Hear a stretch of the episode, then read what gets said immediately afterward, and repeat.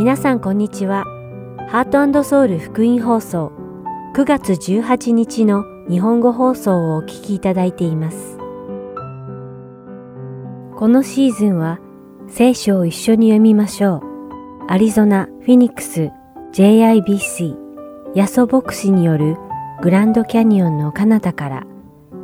イスラエルの王たちをお届けします。では、聖書を一緒に読みましょうをお聞きください。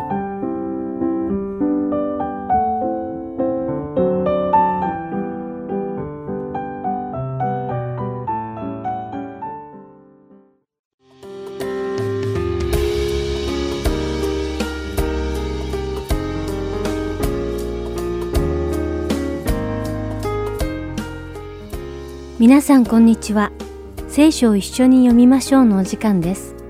お相手はダイヤモンド優子がお送りします。使徒パウロは霊的息子テモテへ向けて自分の最後の手紙であるテモテへの手紙第2の3章でこれから起こることについて説明しています。それによると人々は自分を愛し、金を愛し、自慢し、傲慢になると書かれています。そして使徒パウロはこのような人々と出会ったならば彼らとの関係を断ち切りなさいとテモテへ警告しています。しかしこのような罪に生きる世に属した人たちとの関係を切り主のために生きることでこの世から受ける迫害についても使徒パウロはテモテへ教えています。テモテへの手紙第2、3章12節の御言葉です。確かに、キリストイエスにあって経験に生きようと願う者は皆迫害を受けます。使徒パウロは、この世で主の御言葉に従って生きる人たちは、世から迫害を受けることになると言っているのです。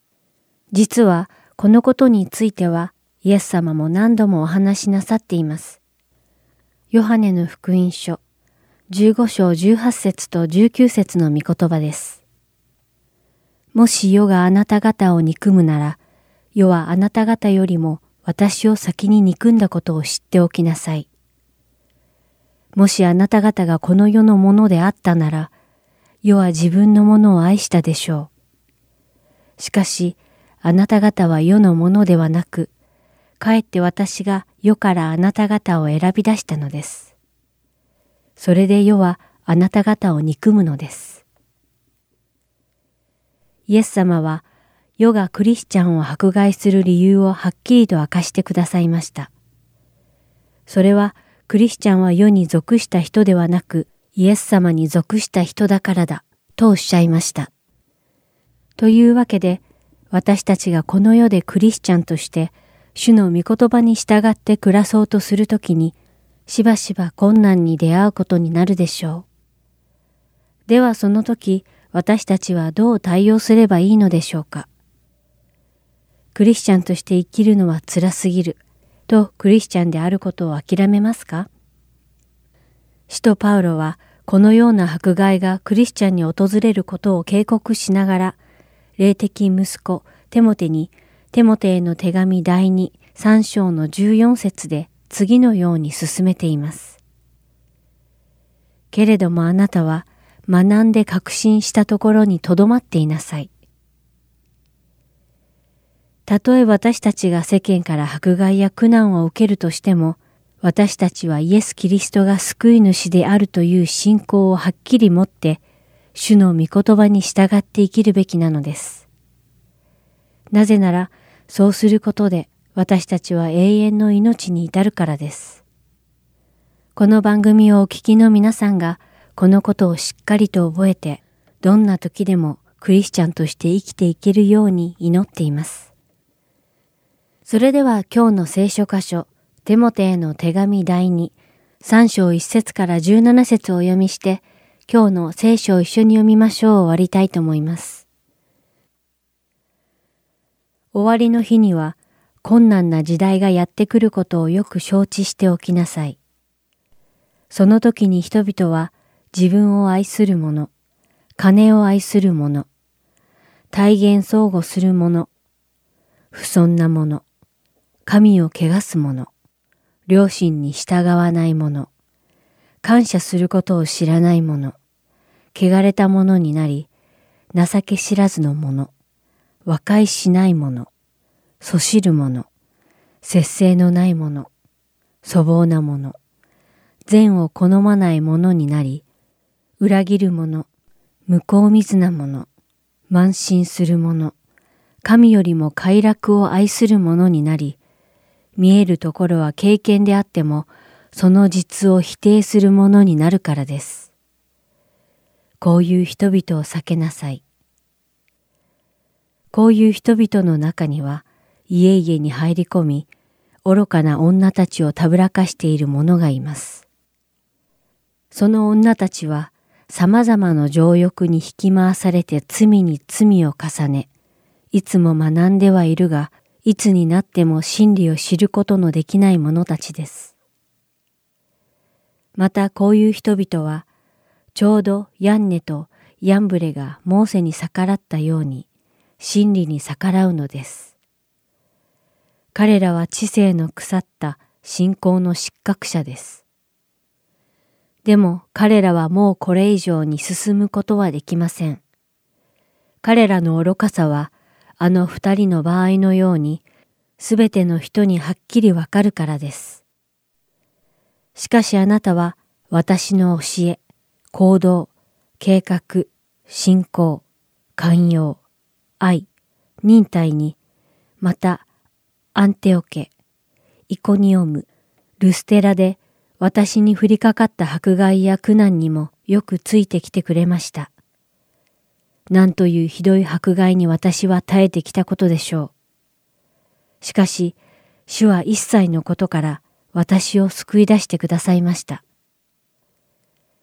確かに、キリストイエスにあって経験に生きようと願う者は皆迫害を受けます。しかし、悪人や詐欺師たちは、騙したり騙されたりしながら、ますます悪に落ちていくのです。けれどもあなたは、学んで確信したところにとどまっていなさい。あなたは自分がどの人たちからそれを学んだかを知っており、また幼い頃から聖書に親しんできたことを知っているからです。聖書はあなたに知恵を与えて、キリストイエスに対する信仰による救いを受けさせることができるのです。聖書はすべて神の霊感によるもので、教えと戒めと強制と義の訓練のために有益です。それは神の人がすべての良い働きのためにふさわしい十分に整えられたものとなるためです。今日も聖書を一緒に読みましょうにお付き合いいただきありがとうございました。それではまた来週お会いしましょう。お相手はダイヤモンド優子でした。さようなら。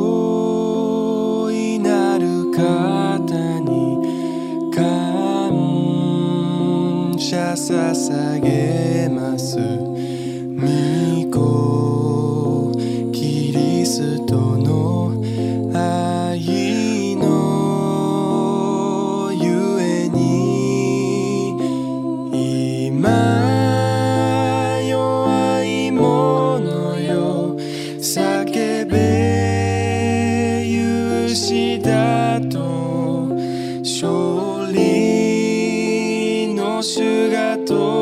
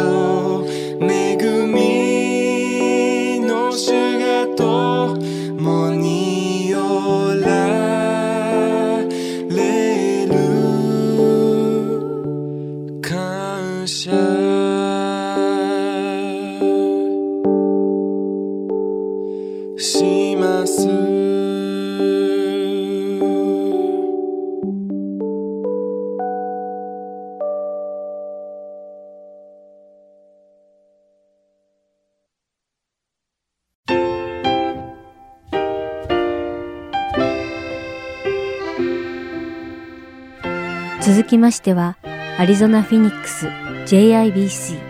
ヤソ牧師によるグランドキャニオンの彼方からをお聞きください。今日のタイトルは愛です。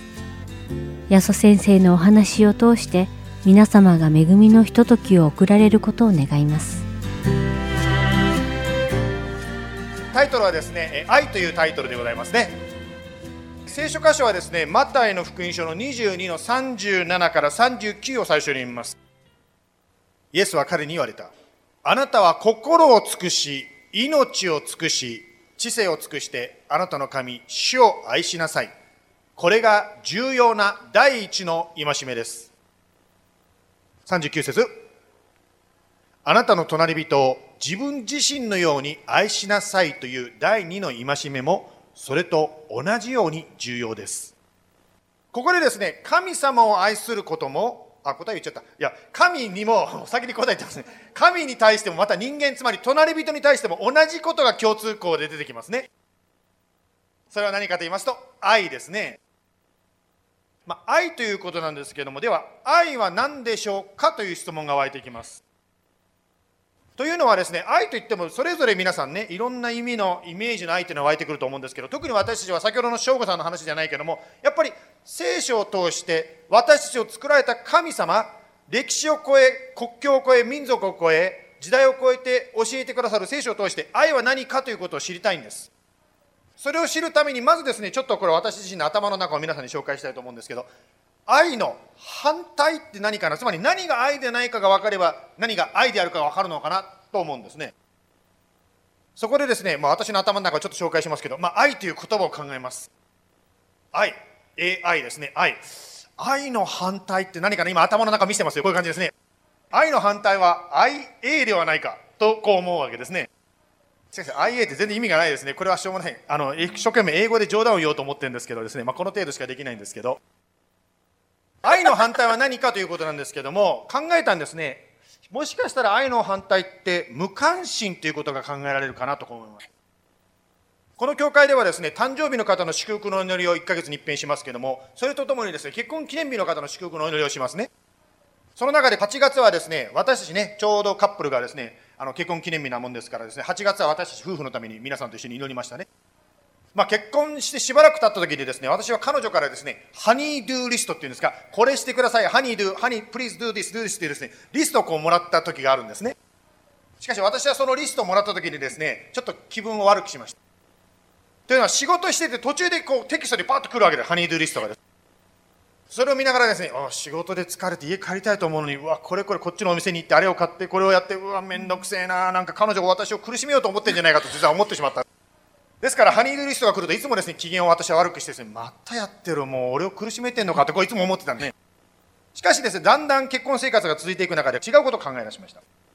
彼女が私に頼んでくるということは私をもっと忙しくさせて苦しめるんではなくて私を頼ってる。つまり私を頼りにしてるからその頼りにしてるからこそやりたいの。つまり、私を愛してるからリレーションシップがあるから頼んでくるんじゃないかということに気づき始めてそれからですねハニードゥリストもね今までだったら嫌だと思ったのがですねまあちょっと嫌じゃなくなりましたね。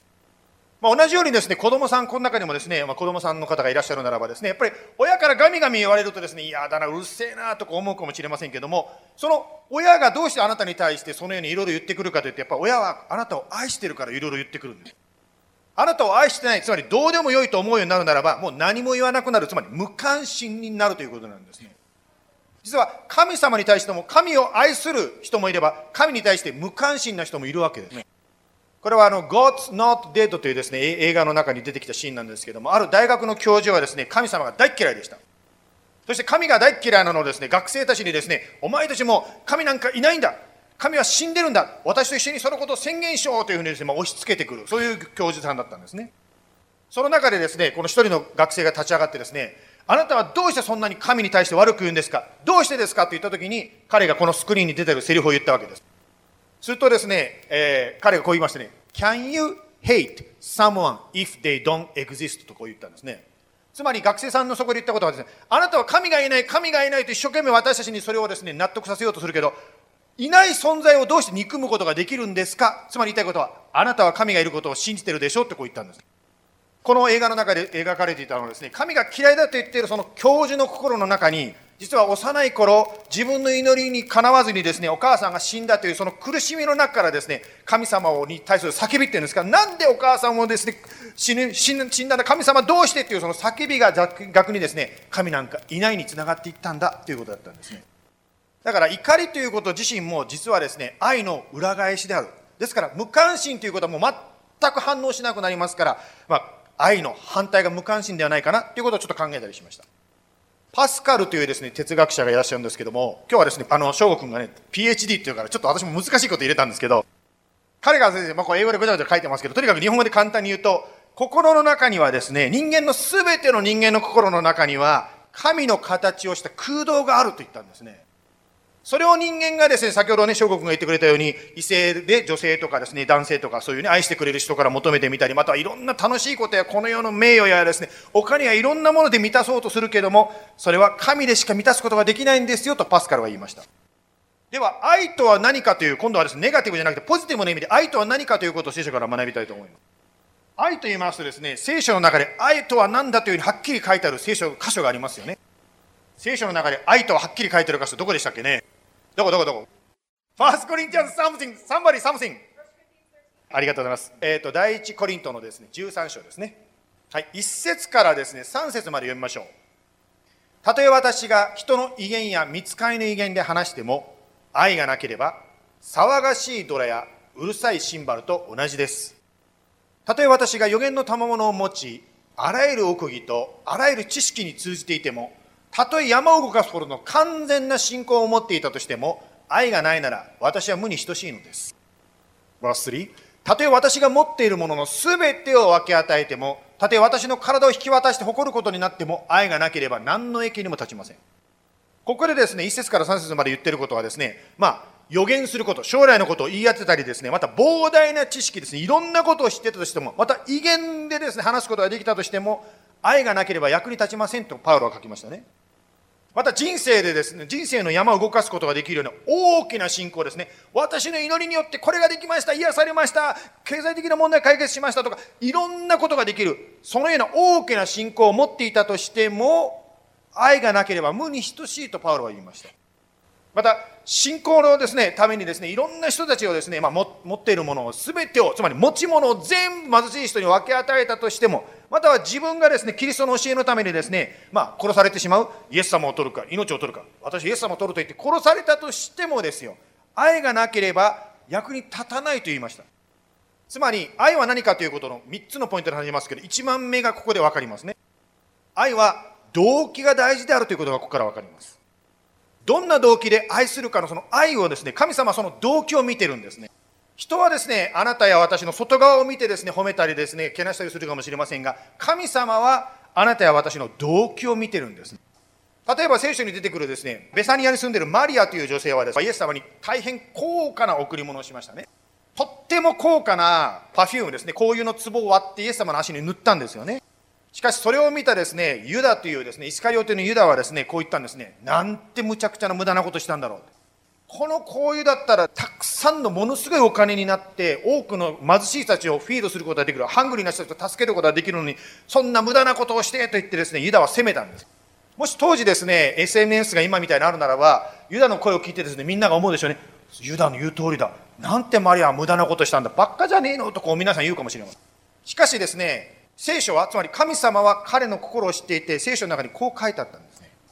彼がそのようにマリアに言ったのは彼が貧しい人のことを心にかけていたからではなく彼は泥棒で集めたお金を盗んでいたと書いてあるんですね。ですからユダというとイエス様を裏切ってですね十字架につけるように裏切った人ですけども彼の生き方というのは実はその前から出てきてたんですね。ですから一見ユダの生き方を見るとですねこの人立派だなすごく貧しい人のことを常に考えてて立派だなと思うかもしれないけど心つまり動機が曲がっていたことをしっかり神様は見抜いてたんですそしてイエス様はマリアに対してこう言いましたそのままにしておきなさい。つまり、この紅葉を私に塗らせなさい。なぜならば、マリアは私の十字架の日のために準備をしてるんですよとこう言いました。マリアの行動はですね、人間の目には、つまりあなたや私の目にはですね、そんな無駄なことよというふうに見えるかもしれないけども、彼女の動機はしっかり神様によってですね、喜ばれていたんですね。愛は動機が大事だということがここからも分かります。はい、先ほど明かししてくださった翔子さん、8ヶ月前にですね、日本の金沢ですね、でバ,、ね、バプテスマを受けました。彼がですね ASU の見学に来るときにですね、まあ、この教会にもねあの来てみたいということでコンタクトを教会にしてきた。それで今日話してもらったんですけどその中でですね彼がですね日曜日の礼拝以外の集会にも出てみたいんだけどありませんかというふうに聞いてきたんです。昨日はねあの社会人のグループがねラーメン食べに行ったりカレーライス食べたりですねなんか楽しいことしてましたけど彼もそれにねあの行かれたと思うんですけど。私はですね、その省吾さんが最初にですね、他の集会がないんですかって聞いてた時にですね、最初思ったのは、あ、この方は人が好きだから、人と一緒にいたいから、そういうものがないんですかってこう聞いてきてるんじゃないかなと思ったんです。で、彼とですね、個人的な話って分かったことはですね、彼はまだね、イエス様を信じて8ヶ月なんですけども、あの、日曜日の礼拝だけではやっていけないっていうことをですね、私にこう言ってくれたんですね。毎日毎日ですね、この世の中でイエス様と共に生きていくためには、日曜日だけじゃなくて、ウィークデーにも一緒にですね、クリスチャンの仲間と一緒に祈りたいんだと、そのようなですね、彼のパッションを私に語ってくれたんです。私が救われて8ヶ月でそんなパッション持ってたかなと自分のことを考えたんですけど、すごいなと思ったんです、実を言うとですね。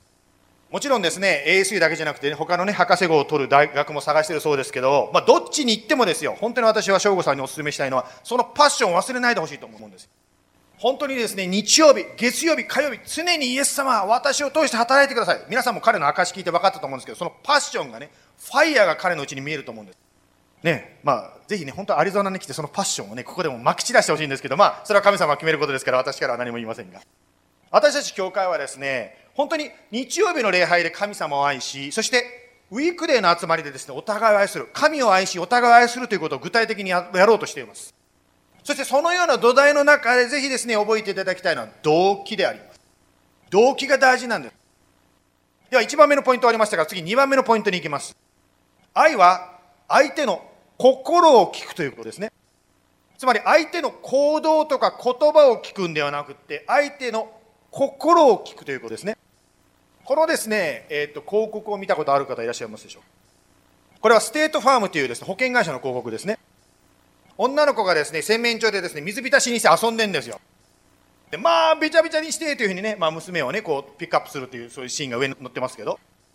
しかし、頭の中でその女の子はですね、実際にその洗面所で遊びながらですね、まあ、オリンピックチームというかね、本当にそういう将来のですね、そのボートのね、漕ぐ人たちをこう、リードしてる、そのような場面を頭の中ではこう描いているという、そういう広告ですね。言いたいことは、ステートファーム insurance に入るならばですね、この私たちの insurance に入るならばですね、そのように子供が夢を持って、その夢の中である失敗もちゃんと私たちはカバーしますよ、みたいなですね、そういう広告ですね。しかし親として私も考えるとどうしても私は彼女のその将来を夢見てることよりも目先の水浸ししか見ない親です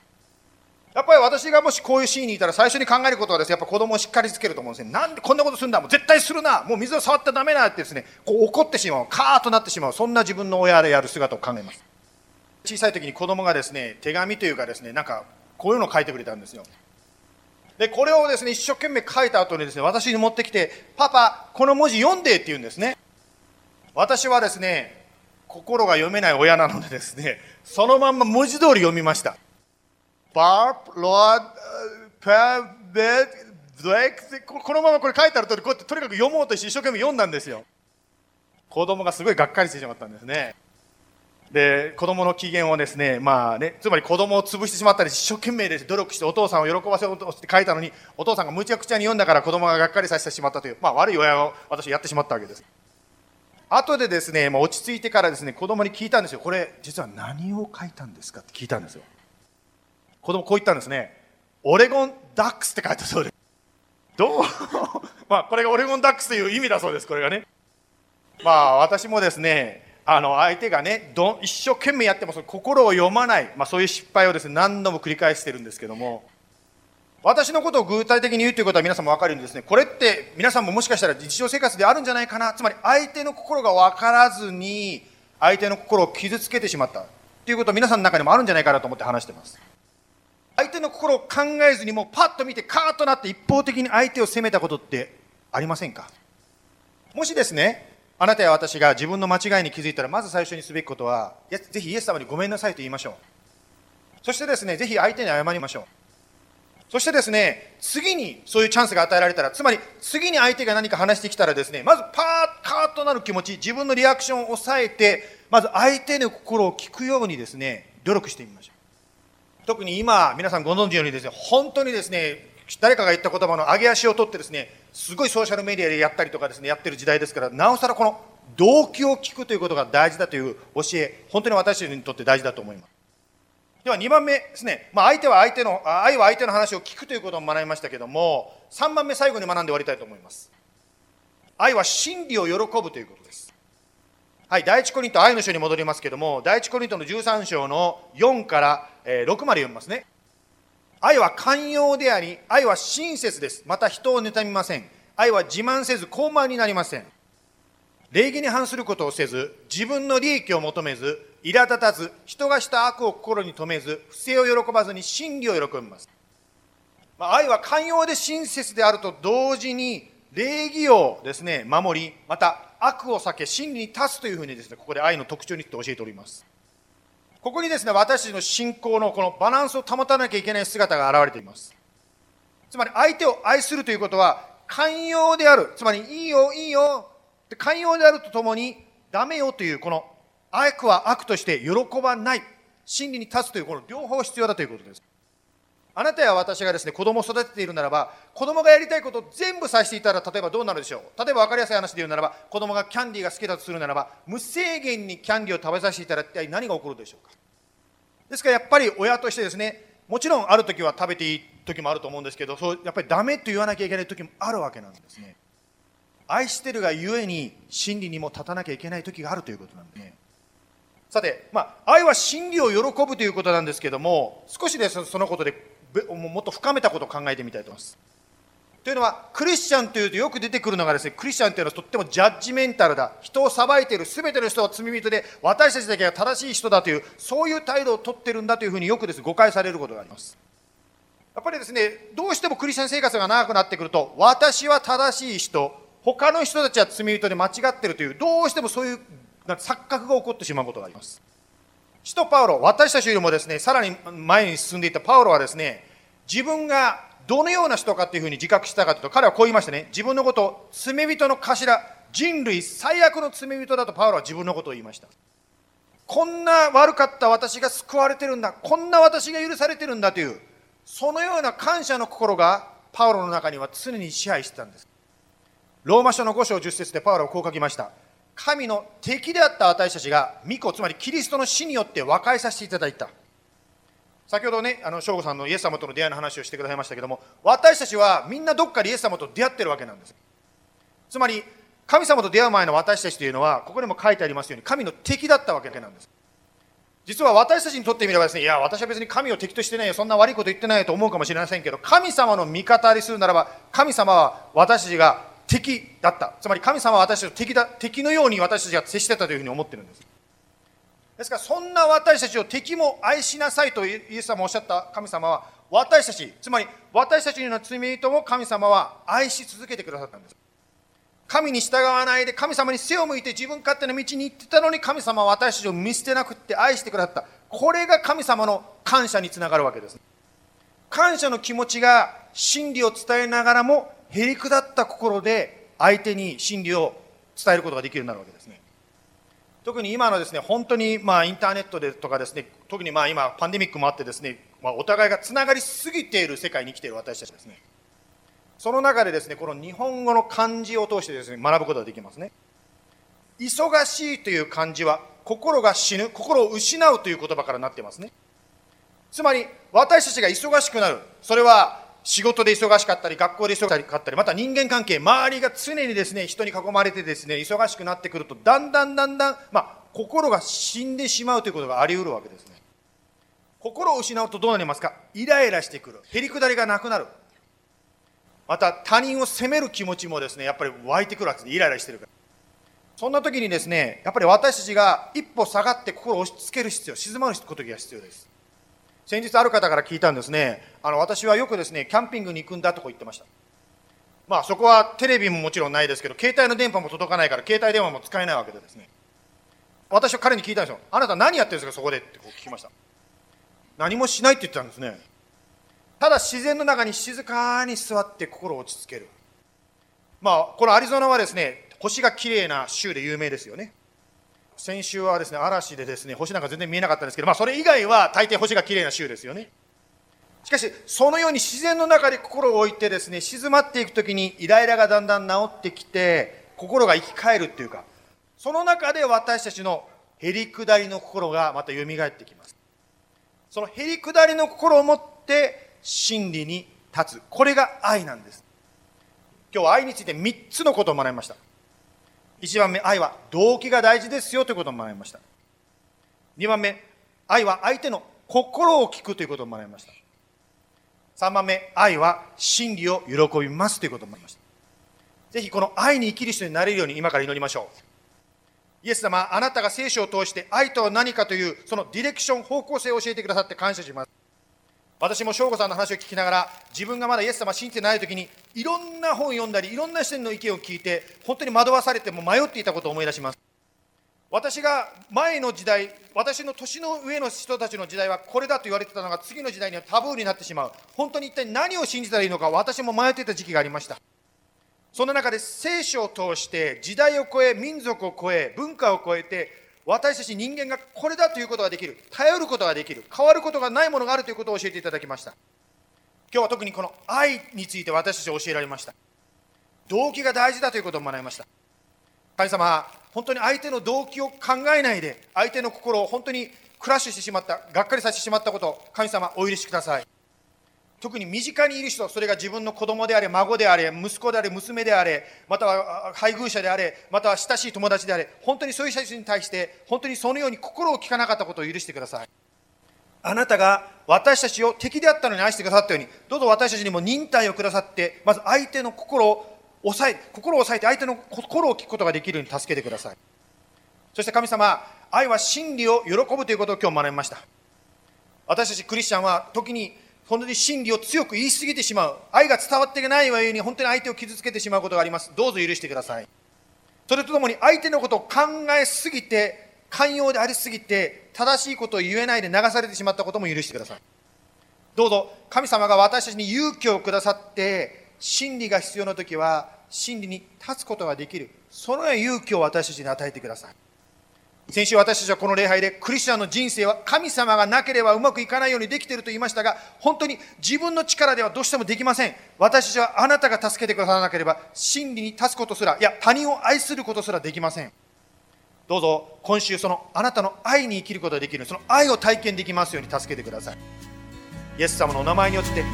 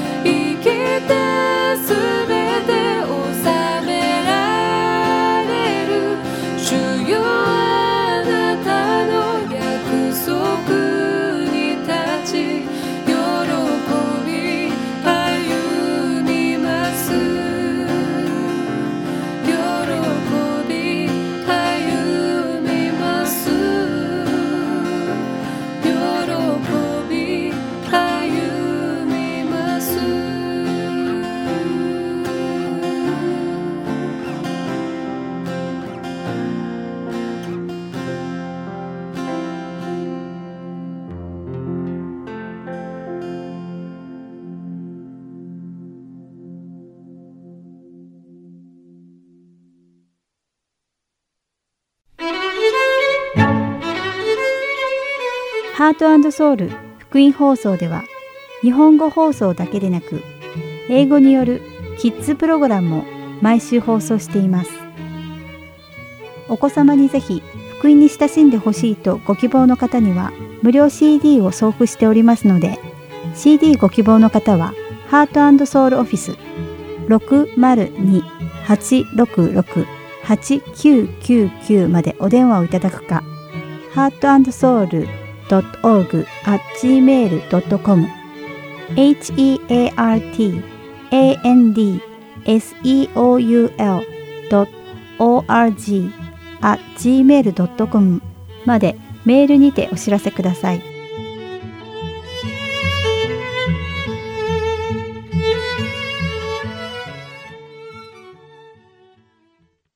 では、イスラエルの王たちをお聞きください。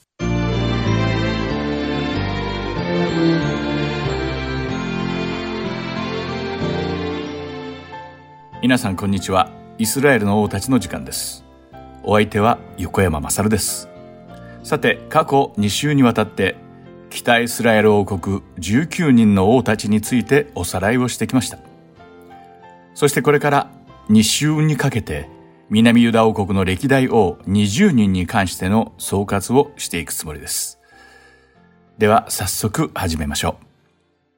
さてイスラエルの南北分裂の後ソロモンの息子レハブアムが初代王位を継承し、南ユダ王国を17年間統治しました。統治初期のレハブアム王は、主の身旨に従順に従って、南ユダを堅固にしていきました。しかし国が流星を迎え、国力が強くなってくると、主を忘れ、主の立法を捨て去ってしまったのです。すると国民たちもレハブアムに従って、主から離れていきました。主はこのような南ユダのあからさまな反逆の報いとして、エジプトを用いてレハブアムを裁くことを告げられました。するとこの蜜げを聞いたレハブアムは、なんとへり下って自分の罪を悔い改めたのです。すると主は、それをご覧になって、怒りを鎮められ、ユダを完全に滅ぼすことを思いとどまってくださったのです。やがてレハブアム王が死に、息子アビアが王位を継承しました。アビア王はアビアムとも呼ばれていました。そして彼は3年間ユダ王国を治め、主により頼んで北イスラエルとの戦争で勝利を得た王でした。しかしそれ以降、ユダに平安が訪れると、やがてこのアビア王も主を離れ、悪を行うようになったのです。しかし主は、ダビデとの契約を覚えられて、アビア王の跡取りとして息子のアサを南ユダ王国の第三代王として立ててくださいました。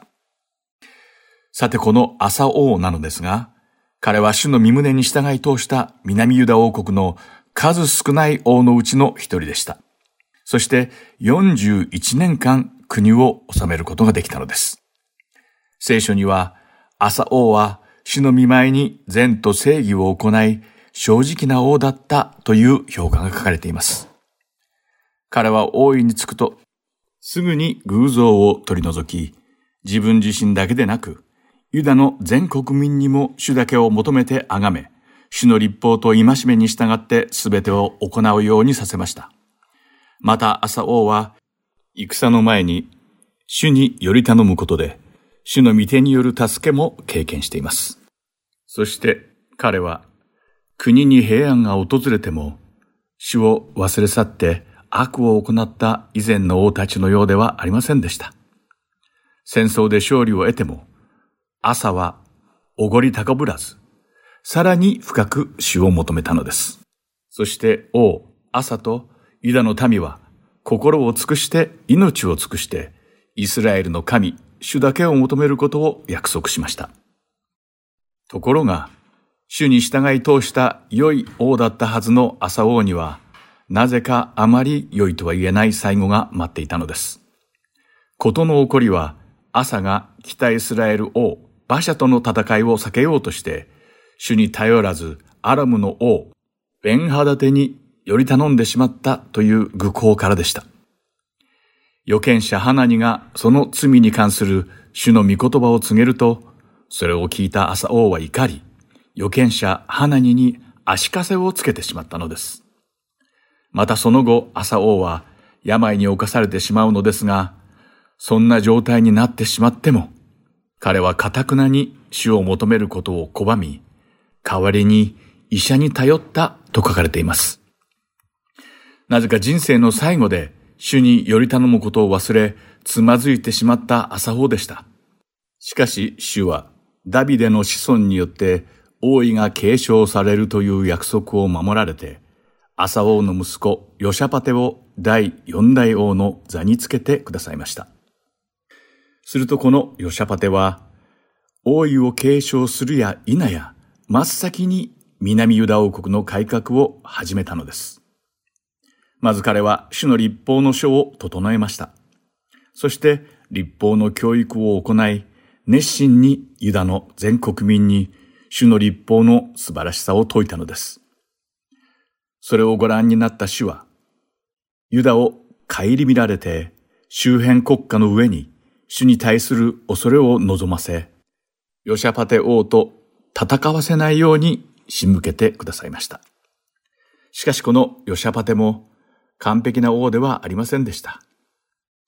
長男のヨラムを北イスラエルのアハブ王の娘と政略結婚させたり、預言者ミカヤの蜜源に逆らってアハブ王と一緒にラモテギルアで征伐に出向いて危うく殺されかけました。このような失態を続けていたのです。しかし、戦に負けて命からがら逃げ帰ったヨサパテに、預言者エフが主の御言葉を伝えると、彼は悔い改めて主に立ち返ったのです。そしてその後、ユダに攻め上ってきたモアブとアモンの軍勢を迎え撃つ時には、迷わず主により頼み、すべてを委ねて見事に勝利を得ました。しかし、様々な痛い思いをして、主により頼むことの大切さを学んだはずのヨシャパテ王だったのですが、またもや愚行に走ってしまいます。彼は見舞いに悪を行っていた北イスラエルのアハズヤ王と同盟を結んで財を求めて貿易のための船団を作ってしまったのです。これに怒られた主は、ヨシャバテの船団をすべて沈められてしまいました。幸いなことに、この時もヨシャバテは自分の過ちを悟り、悔い改めて再び主に立ち返ったのです。そして北イスラエルのアハズヤ王が、ぜひもう一度戦団を一緒に作らないかと持ちかけてきた時も、過去の過ちから学んだヨシャパテは、きっぱりと断ったのです。このように、このヨシャパテは、時として欲に目がくらんだり、自分の考えにとらわれて、愚かな失敗を繰り返した王ではありました。しかし、主が預言者を通して警告してくださるたびに、彼は悔い改めて主に立ち返ったのです。そして罪を犯した時は自分だけでなく、ユダの全国民にも主に立ち返るように仕向けた王だったのです。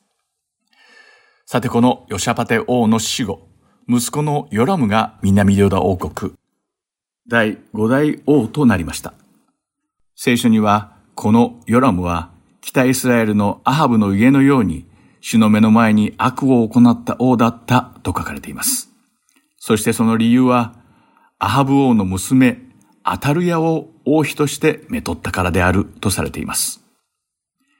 ヨラムはその妻アタルヤが持ち込んだ偶像を一緒に崇め、主の目の前に悪を行った王だったのです。しかし主はダビデと結ばれた契約を覚えてくださり、ヨラムをすぐには撃たれませんでした。主はヨラムに戦で敗北をさせたり、内臓の病気で撃つことで、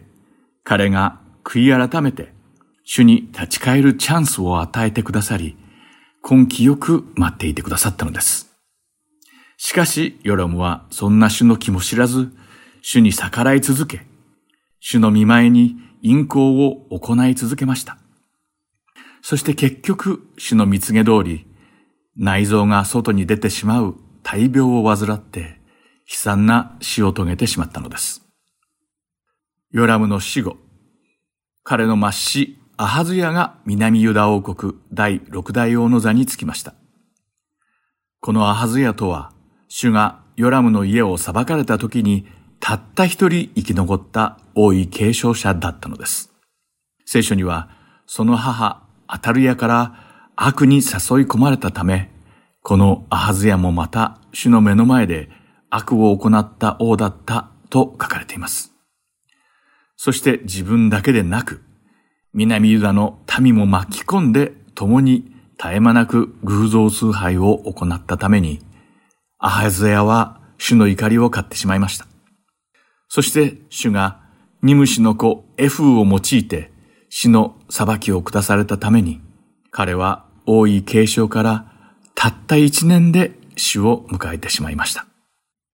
すると、自分の息子のアハズヤが死ぬや否や、その母であり、先代王ヨラムの妻だったアタルヤは、生き残った王家の子孫を無慈悲に皆殺しにして、南ユダ王国第七代目の王位を奪い取り、女王の座につきました。しかしその時、アハズヤの姉で、祭司長エホヤダの妻だった王女エホシェバがアハズヤ王の息子で、当時1歳だったヨアシュを密かに助け出し、彼の乳母と共に神の宮の寝具をしまっておく部屋に隠したのです。これは王女エホシェバがダビデの系譜は絶えることなく続くという主の約束を信じていたからに他なりませんでした。そして、アタルヤの治世第7年目に、祭司長エホヤダは正当な王位継承者であるヨアシュに王位を奪還させるための計画を実行に移しました。王宮を警備していたこの衛兵や神殿に仕える者たちは皆エホヤダの計画を全面的に支持し、密かに協力していました。そして祭司長エホヤダは、ヨアシに王冠をかぶせて、立法の書を渡し、油を注いで、南ユダ王国の王として正式に戴冠式を執り行ったのです。この光景を見たアタルヤは、謀反だ謀反だと叫んではみたものの、もう後の祭り。主に敵対して自分だけでなく、夫のヨラム王や息子のアハズヤ王をも悪の道に誘い込んだだけでは飽き足らず、イスラエルの民にまで偶像崇拝を強制して悪を行わせた悪女アタルヤは、ユダ軍の百人隊長率いる兵隊の手によってついにその命を絶たれてしまったのです。こうして無事、南ユダ王国第八代王の地位を奪還したヨアシュは、わずか7歳で王権を継承しました。幼くして王となった彼が、一体どのような統治を行ったかは、聖書には詳しくは書かれていないのですが、このヨアシュが祭司長エホヤダの教えを受けて、その生涯を通じて主の目にかなう正しいことを行ったとあるので、彼が祭司長エホヤダの助言や協力によって南ユダを正しく統治したことは確かです。また分かっているのは、このヨアシ王が祭司長エホヤダと共に主の宮を修理して主の目にかなうことを正しく行ったということです。しかし、頼りにしていた祭司長エホヤダが死んでしまうと、このヨアシもまた偶像崇拝に走り、主の御言葉を聞き入れなくなってしまったのです。それでも慈悲深い主は、預言者を通して主の身旨を伝え、ヨアシの悔い改めを根気強く待たれたのですが、結局ダメでした。ヨアシは堅くなに主の悔い改めを拒否し続けたのです。そしてとうとう主はアラム軍を用いて彼に裁きを下されました。戦争で負傷したヨアシュ王は部下の手によって殺されてしまい、その生涯を閉じました。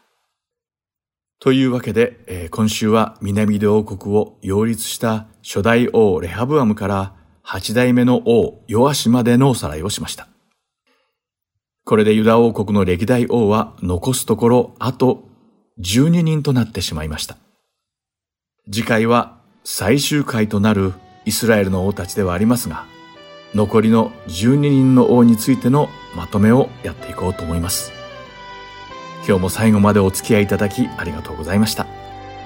ではまた来週お会いしましょう。お相手は横山まさるでした。さようなら。